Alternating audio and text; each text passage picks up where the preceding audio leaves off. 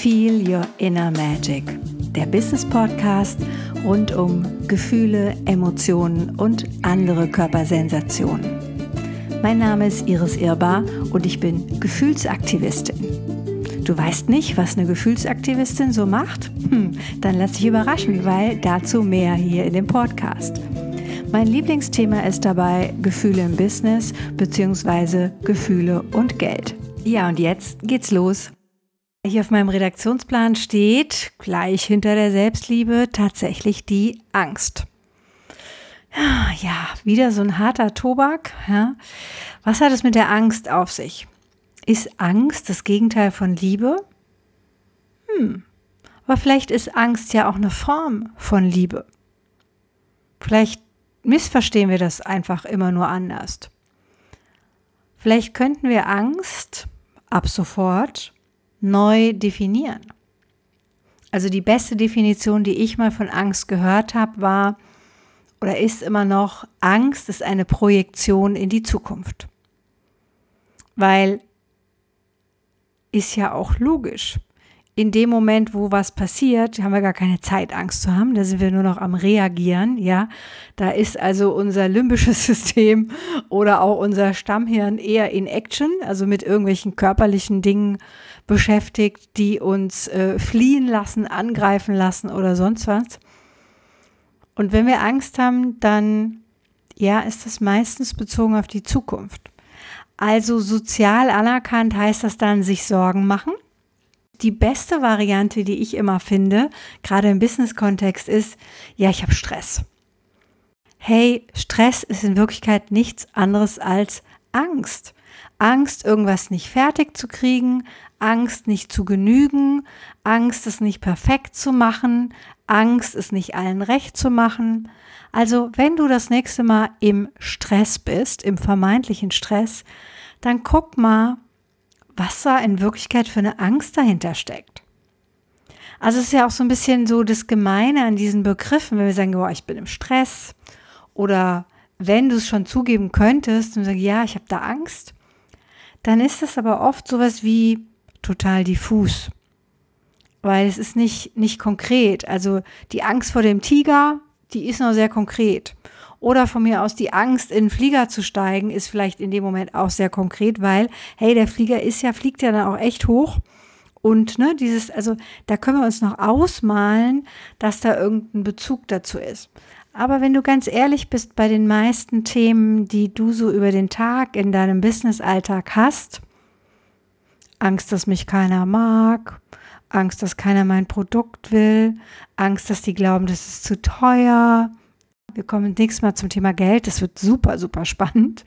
Ähm, ja, also da sind ganz viele ja, erstmal diffuse Ängste. Und der erste Tipp, den ich jetzt auch schon für dich habe, ist, reduzier es mal runter und schreib mal auf, was, vor was du da wirklich Angst hast. Also, wenn ich jetzt meine letzten zwei, drei Podcast-Folgen nehme, habe ich gemerkt, in der Kommunikation springe ich immer wieder zwischen Männern und Frauen hin und her. Und ich springe auch zwischen Führungskräften und Unternehmern hin und her oder Selbstständigen.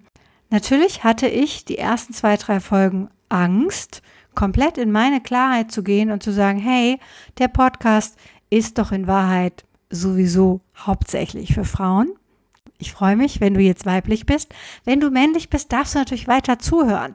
Aber ich habe mich entschieden, die weibliche Form dann zu wählen, sobald es mein Hirn nicht vergisst. Also, falls es das macht, bitte verzeih da schon mal. Ich werde da keine Angst vor haben. Und die andere Geschichte ist, ich werde auch stärker die Selbstständigen bzw. die Unternehmerinnen ansprechen, damit ich euch Beispiele aus diesem Kontext herausgeben kann. Warum habe ich das am Anfang nicht gemacht? Hey, ich hatte Angst, jemanden zu verlieren und oder jemand vor den Kopf zu stoßen. Aber wir werden jetzt einfach immer die weibliche Form beibehalten und wir werden uns fröhlich über Themen im ähm, selbstständigen Kontext unterhalten. Und natürlich werde ich damit vielleicht den ein oder anderen Zuhörer auch verlieren, was sehr schade wäre.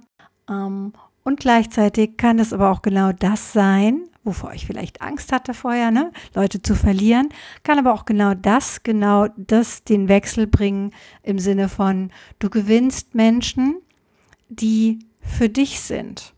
Also du gewinnst mit deiner Klarheit, weil das ist ja oft die Angst, wenn wir irgendwas entscheiden, dass wir dann plötzlich klar sind, dass wir irgendwas loslassen müssen, dass es da ja Konsequenzen hat. Ja, logisch hat es Konsequenzen und es ist super, dass es Konsequenzen hat, weil wenn es diese Konsequenzen hat, dann kannst du wieder neu mit diesen Konsequenzen umgehen.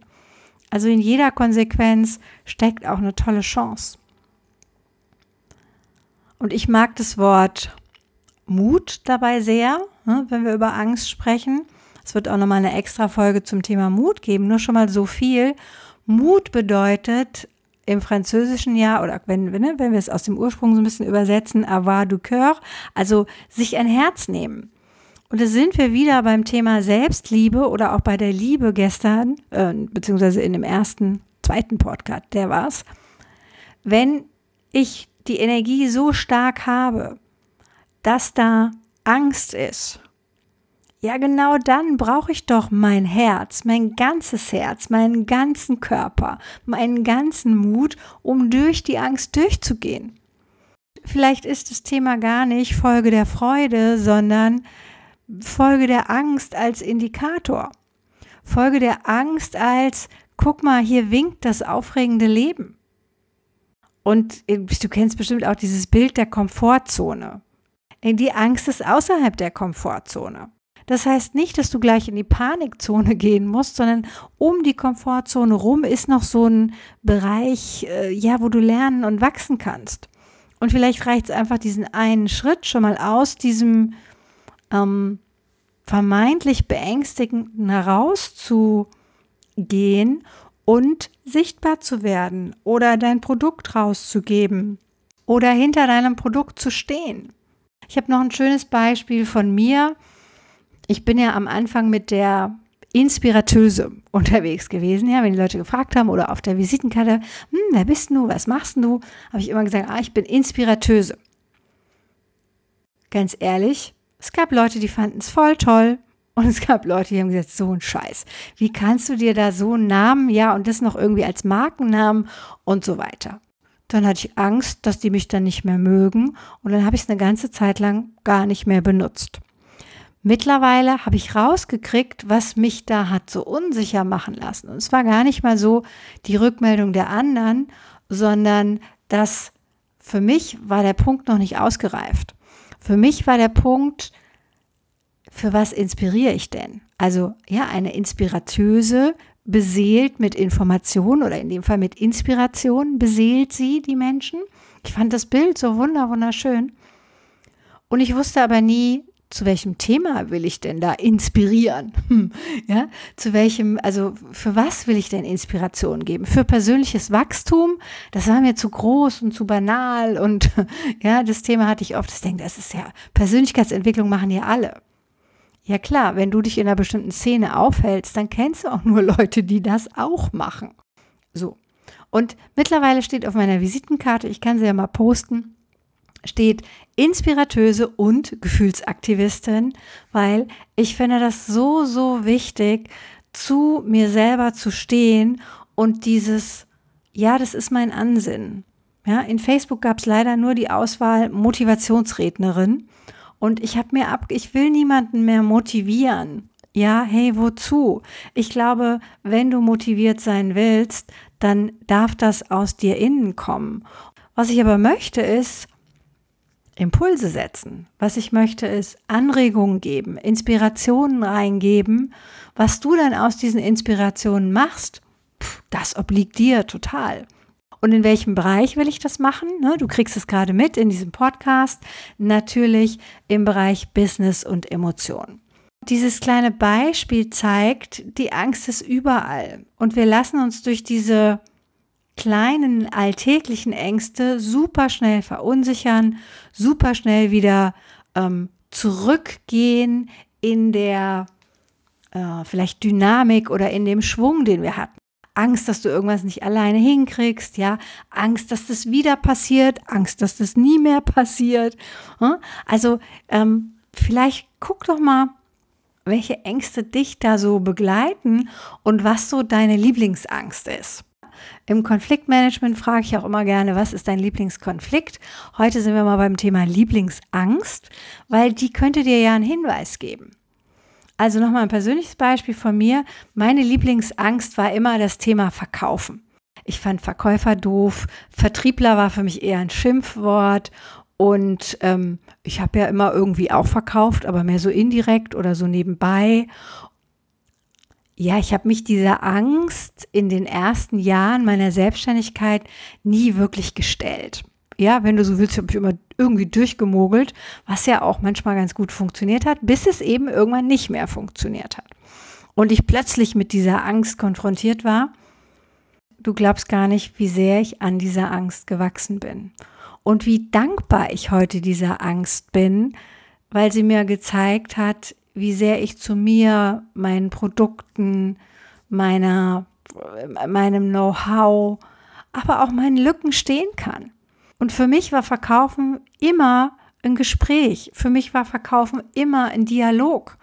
Ich habe immer geprüft, möchtest du das, brauchst du das wirklich, was ich anbieten kann? Und bin ich die Richtige für dich?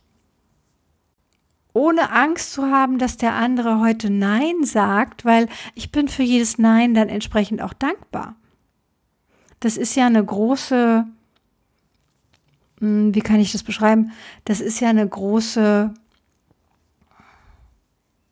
also ich, wenn ich nicht Angst vor Mangel habe, dann ist es ja eine große Wertschätzung, in dem Moment erstmal das Nein zu haben, unabhängig, was das für die Zukunft bedeutet. Weil wenn jemand heute nicht dein Kunde ist oder werden will, dann heißt es ja gar nicht, dass das nicht in drei Jahren, in fünf Jahren, in zehn Jahren anders sein kann. Und wenn er zu mir Nein sagt, heißt das ja vielleicht auch, dass er zu irgendjemand anders, der in dem Moment besser passt, Ja sagt. Da kann ich doch gut mit leben. Ich mag auch nicht alle Brötchen beim Bäcker oder ja, so, ich habe auch hier meinen Lieblingsgriechen in Bad Nauheim. Alles gut. So, also nochmal die Einladung, prüf mal, was ist denn deine Lieblingsangst? Und was für eine Chance, was für ein Quantensprung würde darin stecken, wenn du mal mit deinem Best Buddy, also dem Teil in dir, der glaubt, dass du das locker schaffst, der Teil in dir, der mutig ist, der Teil in dir, der neugierig ist, wenn du also mit dem mal durch die Angst durchgehst.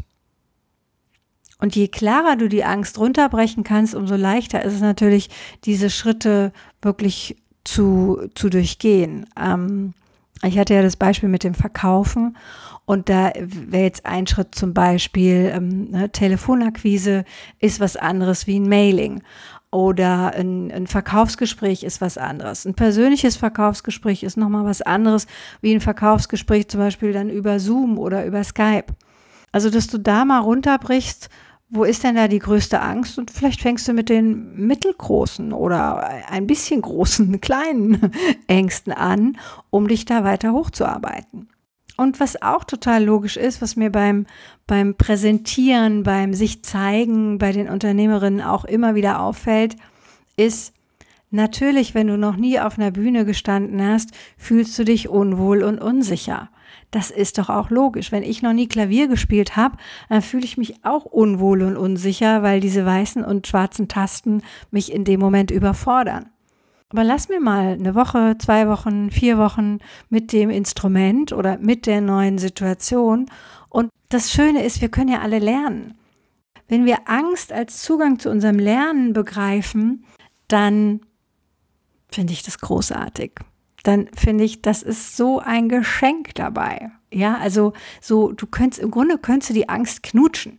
Knutschen dafür, dass sie da ist, knutschen dafür, dass sie dir sagt, hey, guck mal, hier geht's lang, hallo, hallo. Ja, besonders eben bei wiederkehrenden Ängsten. Wir werden nochmal gesondert auch über Existenzängste sprechen, weil das ist ja was sehr, sehr Tiefes und kommt vielleicht auch nochmal aus anderen Ecken. Aber so die, die Alltagsangst, also da, wo du eben in die Zukunft irgendwas Negatives projizierst und da nicht ins Handeln kommst, die kannst du, wenn du willst, ganz leicht überwinden, indem du eben die ersten Schritte gehst und mit ihr Kontakt aufnimmst. Wenn du das nicht alleine machen willst mit der Angst und du brauchst einen Buddy, der dich da durchführt, dann stehe ich natürlich gerne zur Verfügung. Andersrum, schreib mir einfach, ja, at mail, nein, umgekehrt, mail at iriserbar.de, wie du mit deinen Ängsten umgehst und was du vielleicht auch für gute Erfahrungen gemacht hast, durch Ängste durchzugehen, Ängste aufzulösen wie du mit Stress umgehst, weil das ist ja das gleiche Thema, nur ein bisschen anders verpackt. Das würde mich super interessieren. Also ich freue mich auf den Dialog, ich freue mich über Sternchen und Likes, das weißt du ja schon. Und ja, sei gespannt, was dann das nächste Thema sein wird. Bis dahin wünsche ich dir ein gut gefühltes Leben.